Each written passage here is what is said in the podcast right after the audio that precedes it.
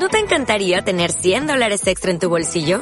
Haz que un experto bilingüe de TurboTax declare tus impuestos para el 31 de marzo y obtén 100 dólares de vuelta al instante. Porque no importa cuáles hayan sido tus logros del año pasado, TurboTax hace que cuenten. Obtén 100 dólares de vuelta y tus impuestos con 100% de precisión. Solo con Intuit TurboTax. Debes declarar para el 31 de marzo. Crédito solo aplicable al costo de la presentación federal con TurboTax Full Service. Oferta sujeta a cambios o cancelación en cualquier momento. Y arrancamos los motores de la deconstrucción patriarcal. Al micrófono la que les habla es Mónica Radovan Pineda, periodista e integrante del Consejo por la Igualdad de ADG. Y en la realización mi compañero Gonzalo López. En este nuevo programa feminista vamos a acercarnos al arte con perspectiva de género, también a la diversidad sexual en las familias, hablaremos del techo de cristal y si nos da tiempo para más, habrá zona en obras. Vamos a ello.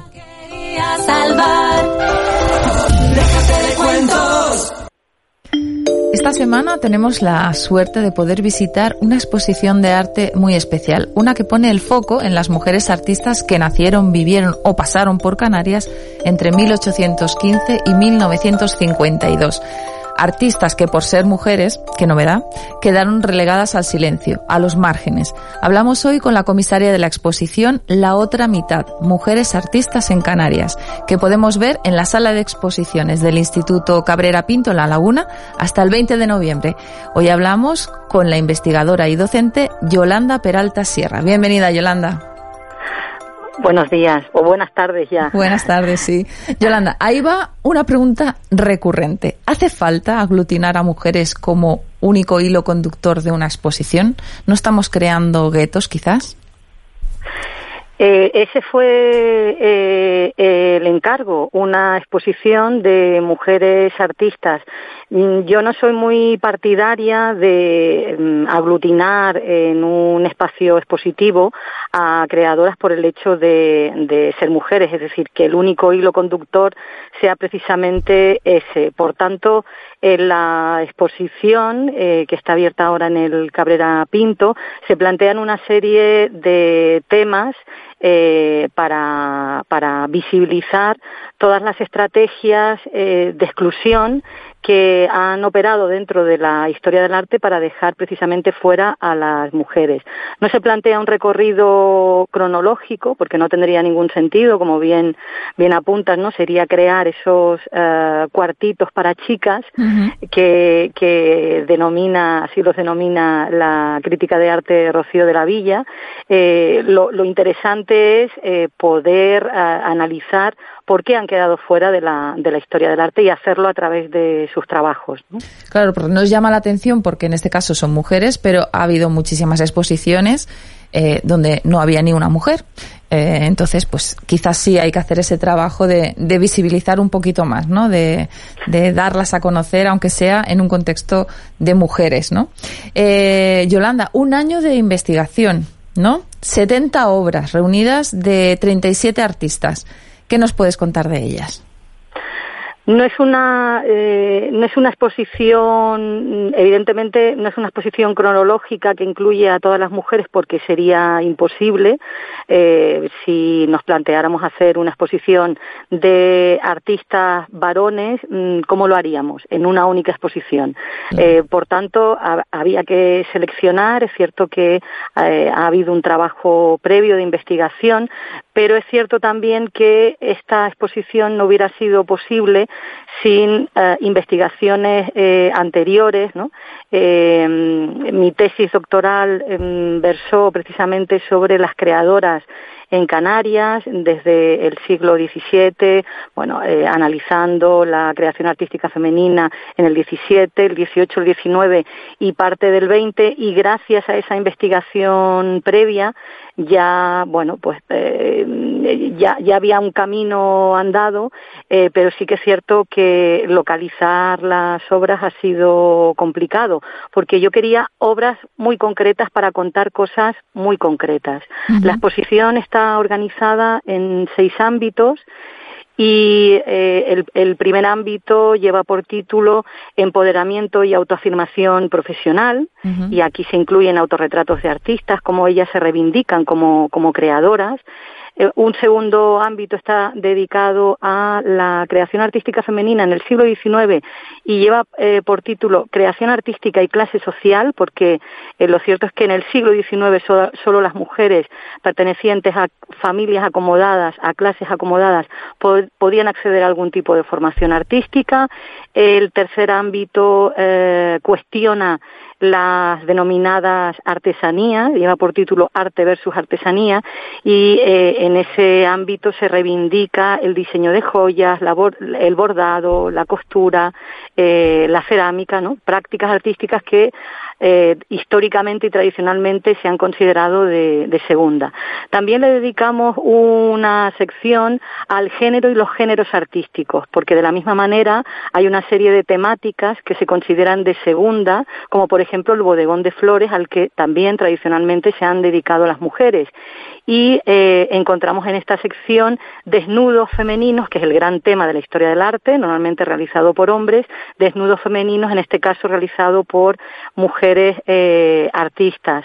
Eh, los dos últimos ámbitos están centrados en reivindicar el, el, quinto en concreto se llama pioneras e innovadoras, reivindicar a creadoras que han innovado en determinadas técnicas artísticas, como el caso de la palmera Carmen, Arocena, que eh, inventó una técnica de, grabado, eh, y eh, a, pioneras como las primeras mujeres al frente de estudios de fotografía, a principios del siglo XX, eh, pioneras en el campo del humorismo gráfico en Canarias, con tenemos el ejemplo de Maruja Soto, que publicó en el periódico La Provincia en la década de los 30 tiras cómicas, y la última sección está dedicada a la revisión de la mirada, cómo analizar de forma crítica esas representaciones de la mujer, esos estereotipos femeninos, y en este caso se incluyen obras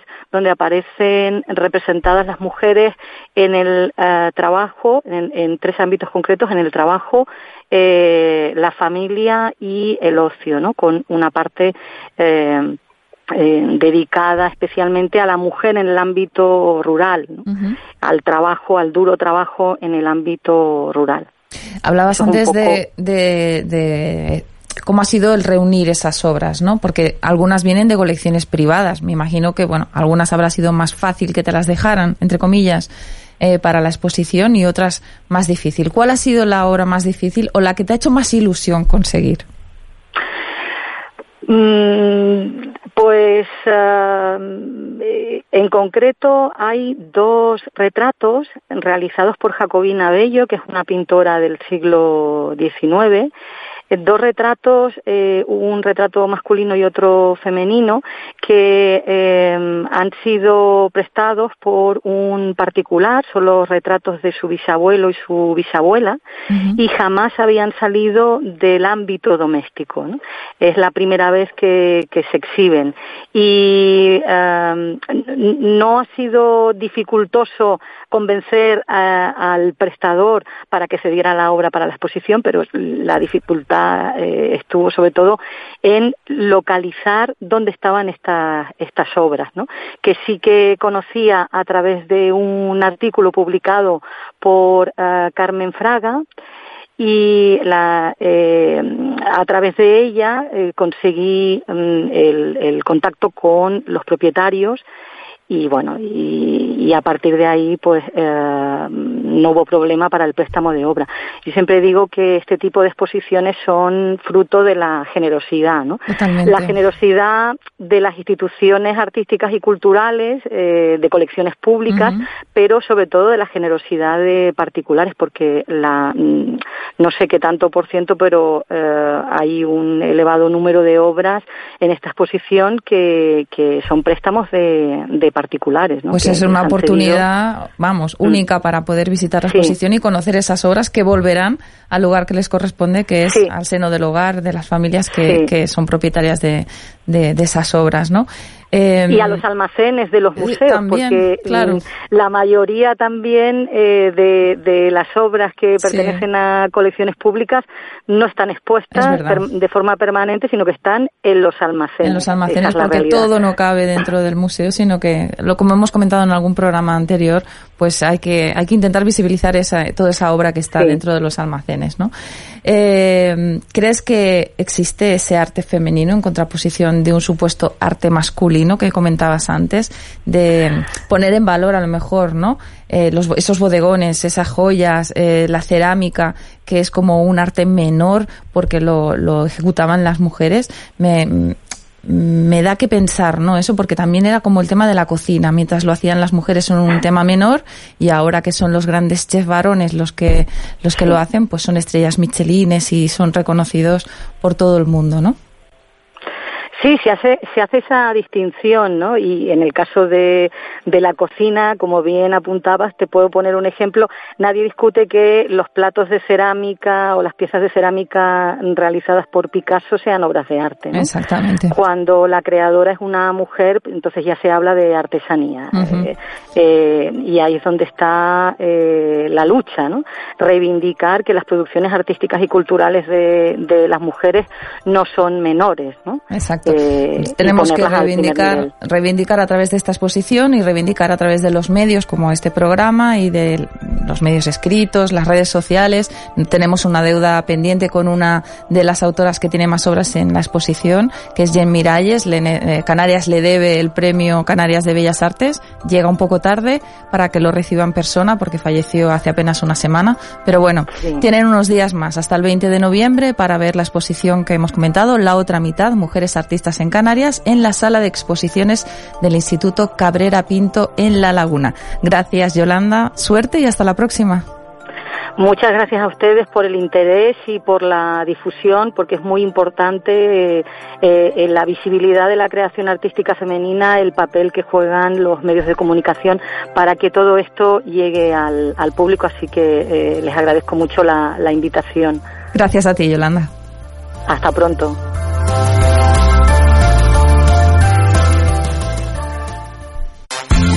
por cuatro risas.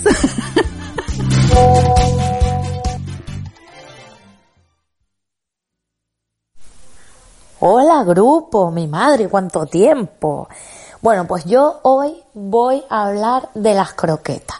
Porque este fin de semana me fui de Huachinche con mi madre, con mi niño, con mi chico. Bueno, nos fuimos de, familia, de Huachinchada. Pues me comí las mejores croquetas que yo me he comido en toda mi vida. ¿Sabes estas croquetas que son crujientes por fuera y luego cuando la muerdes tiene la bechamel no, no pastosa, no como sermento armado, sino, ¿sabes? Esta croqueta suavecita y el jamón, bueno, bueno, una cosa exquisita, exquisita. Total, que a lo que voy. Resulta que la que manifestó su pasión por la croqueta aquella fui yo, porque los demás, pero bueno, mi hijo y mi chico, plinco picolín, pero yo, bueno, estasiada con la croqueta. Total, que llega ese momento, ¿saben ese momento que yo digo? El momento en el que solo queda una croqueta.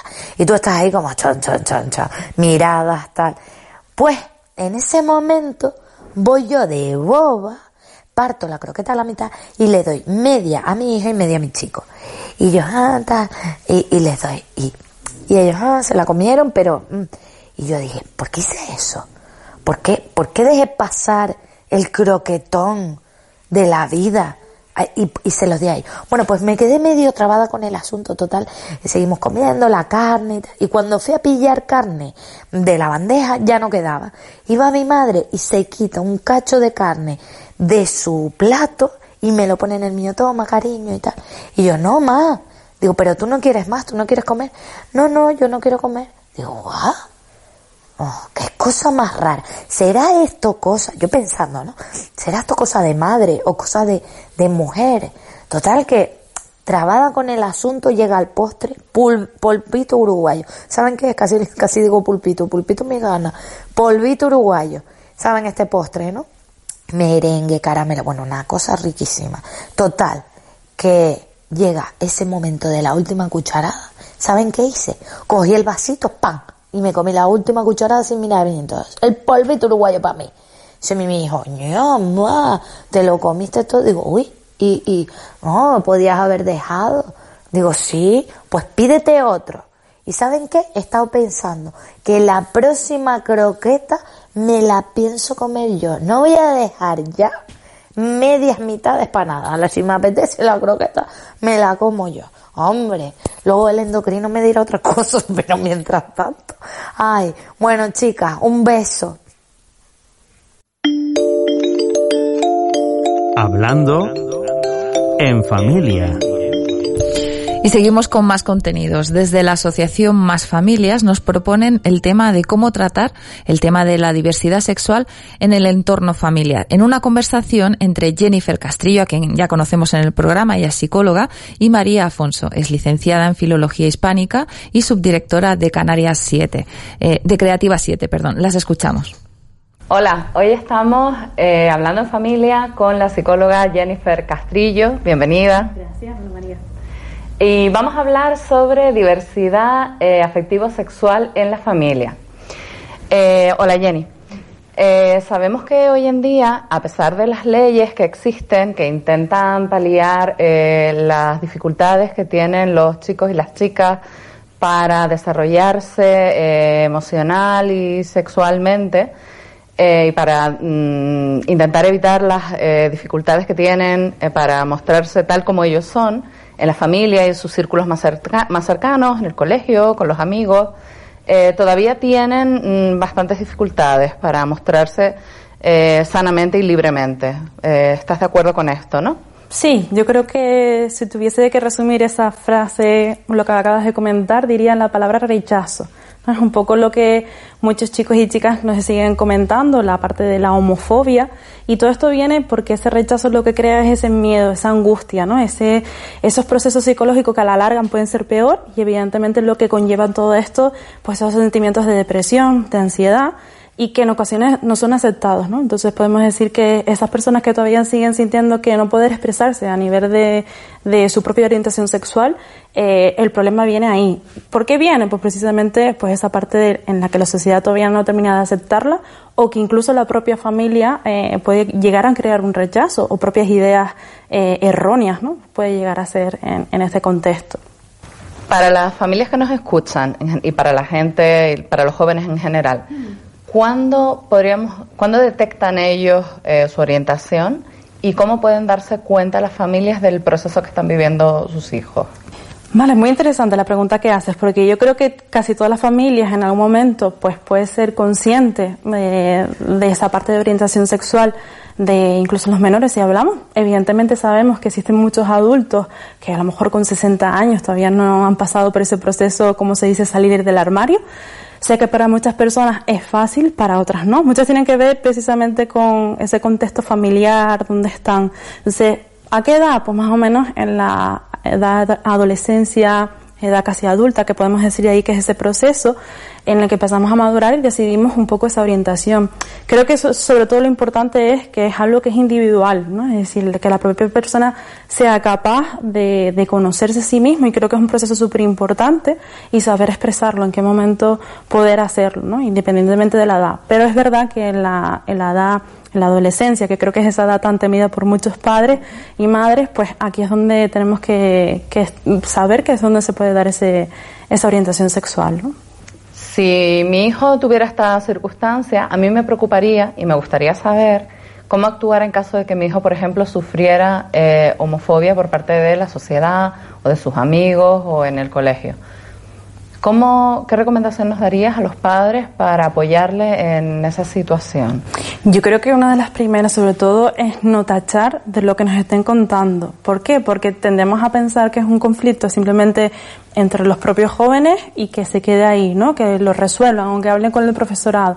Yo creo que hay que escucharlos y entender las circunstancias. Actualmente yo creo que eh, la parte de la homofobia sigue siendo y va a seguir estando y el trabajar los delitos de odio cada vez van a ser mucho más importantes Y bueno, pues trabajar también desde casa el proceso de autoestima, eh, la gestión emocional, para que sean capaces de no retraerse ¿no? Y, de, y de poder expresarlo creo que es súper importante. Además nos encontramos con muchos eh, chicos, chicas que en ocasiones pueden estar ejerciendo una homofobia porque básicamente no son, no son capaces de aceptar su propia orientación sexual. ¿no? Entonces, pues precisamente porque viene por una situación familiar que no es aceptable eh, ese tipo de orientación, pueden estar ejerciendo. Independientemente del que, en lado en el que esté, yo creo que eh, el apoyo es fundamental, el, el escuchar el estar ahí y eh, que sean capaces de, desahogarse sin negarlo, ¿no? Nos encontramos muchas veces donde dicen, no, no, yo apoyo a mi hijo o a mi hija, ¿no? Y pues, por ejemplo, mi hijo decide ponerse un top y, le estoy diciendo que no se lo ponga. Entonces, ahí también estoy haciendo un rechazo y creo que es importante aceptar a la persona tal y como es, no, no negarla. Entonces, si nosotros no somos capaces de basarnos por ahí, eh, ¿qué va a hacer la sociedad, no? Entonces, el que sean capaces de, oye, yo soy así, eh, da igual y que me acepten y yo estoy bien conmigo mismo, creo que es lo importante.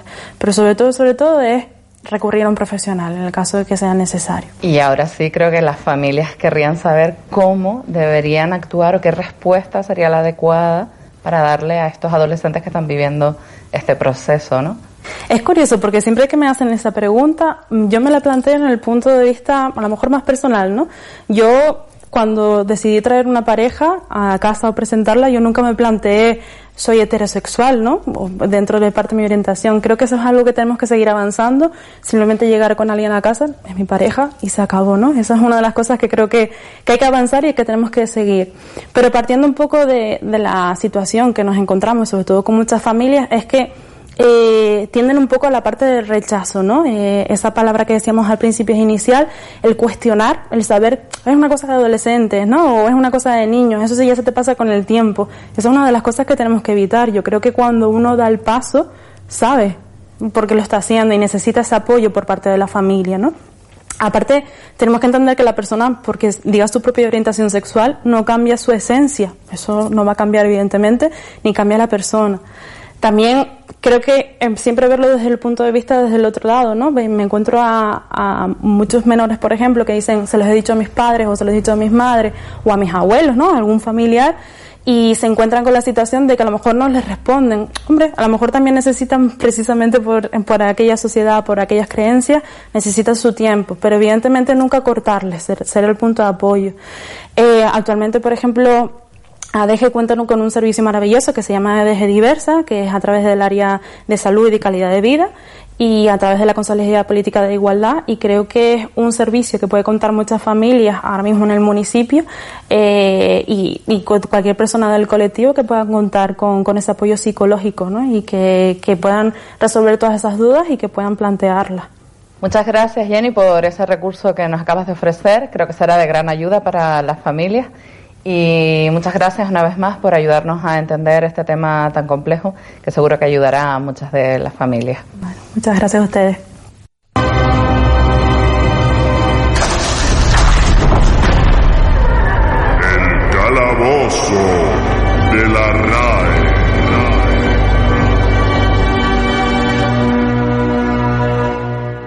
Vamos ya con esta sección que a mí me encanta, la del calabozo de la RAE, donde pues hacemos una reseña de esos términos feministas o nuevos que están sonando y que a muchas personas todavía no tienen muy claro en qué consiste. Para ello estamos con Alba González Hernández.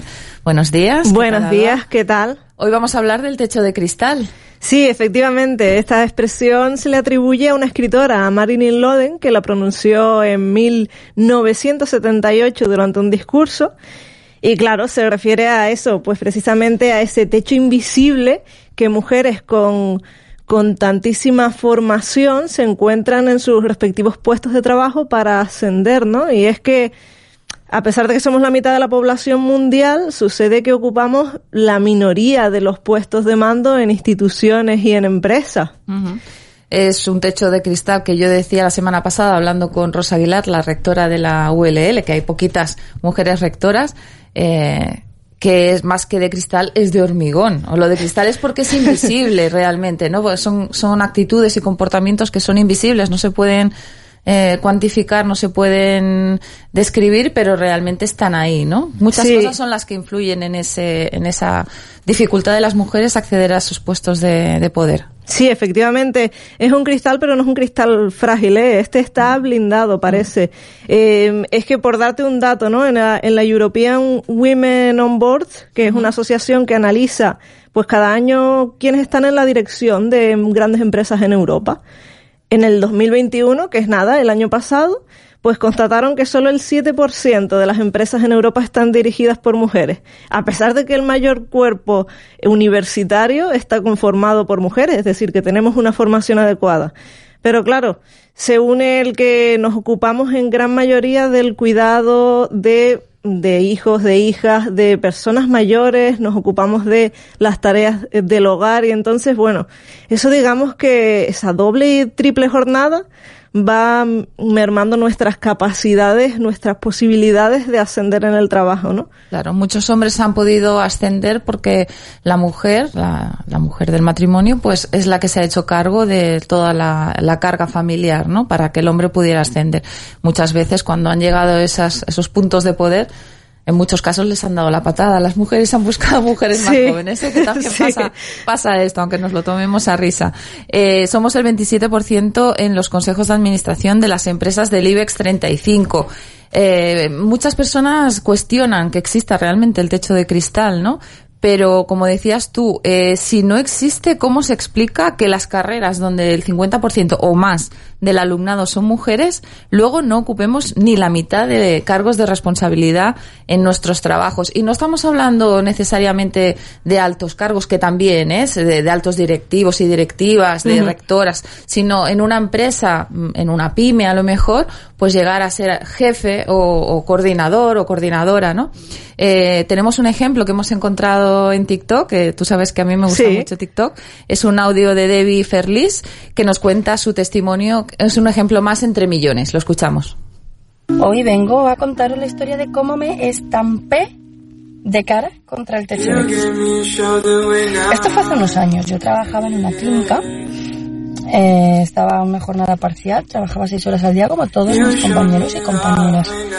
Y mi jefe, pues, mm, tuve la suerte de, de que tenía tan poca vergüenza que todo lo que se le pasaba por la cabeza lo soltaba sin ponerse ni colorado. Entonces, eh, esta misma persona que a veces me decía que era su mejor empleada, su mejor terapeuta, que era en la que más confiaba, que por eso traía a toda su familia que la tratara yo y no mis compañeras o mi compañero. ¿Vale? Esa misma persona que decía eso en voz alta, también me llegó otro día y me dice, a ver, sí, eres mi mejor fisioterapeuta. Lo que pasa es que ahora tengo que ascender a una de vosotros, no sé, una de vosotras, uno de vosotros, uno de vosotros, no sé cómo lo dijo. Eh, pero no quiero ascender a una mujer. No quiero una directora técnica en mi centro. Tiene que ser un hombre. Y el único hombre que hay ahora mismo en plantilla es Pablo. Pablo, por poneros en situación, era un compañero que estaba harto de ese trabajo y que estaba buscando otro trabajo. ¿Vale? Y mi jefe, de hecho, tampoco estaba muy contento con él, porque como se quería ir, pues tampoco es que lo estuviera dando todo por su empresa. Bueno, sí, ascendió a Pablo. Ascendió a Pablo. Esto, tan, tan- tantos prejuicios, ¿no? Que tenemos en, en- instalado en, en, en el ideario de todas las personas que, que no permiten, que no sé, lo ven como algo negativo. No sé si es que tienen miedo, lo típico, ¿no? Se va a quedar embarazada y va a dejar de venir, o no sé, Sí, o tanto el esas niño se cuestiones- va a poner malo y entonces no va a venir. No sé. Sí, claro, tanto esas cuestiones como esa idea de que las mujeres no podemos lider- ni liderar, ¿no? Que no tenemos esa actitud que tienen ellos. Entonces, por eso es tan necesario, ¿no? Tener, eh, digamos, políticas de discriminación positiva, ¿no? Que nos permitan, eh, pues efectivamente llegar a esos puestos, llegar a esos lugares que, que realmente por nuestro esfuerzo merecemos estar. Mm. Es muy importante y sobre todo también que nos creamos merecedoras de esos puestos, que muchas veces nos encontramos con un poco el síndrome del impostor que he repetido alguna vez en este programa. Alba, gracias por el comentario sobre los techos de cristal Gracias y bueno, esperamos romperlos, ¿eh? Sí.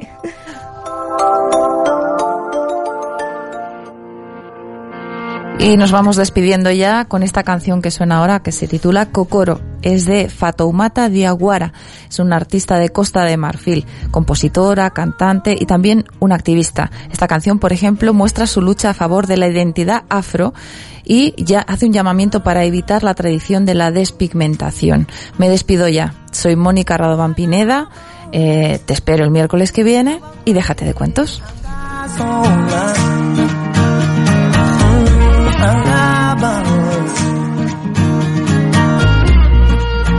gubanda me bwana. Kaunye fara kunye gubanda me bwana. Anga koboro be tununana gubanda me bwana kaunye jonde gubanda me bwana.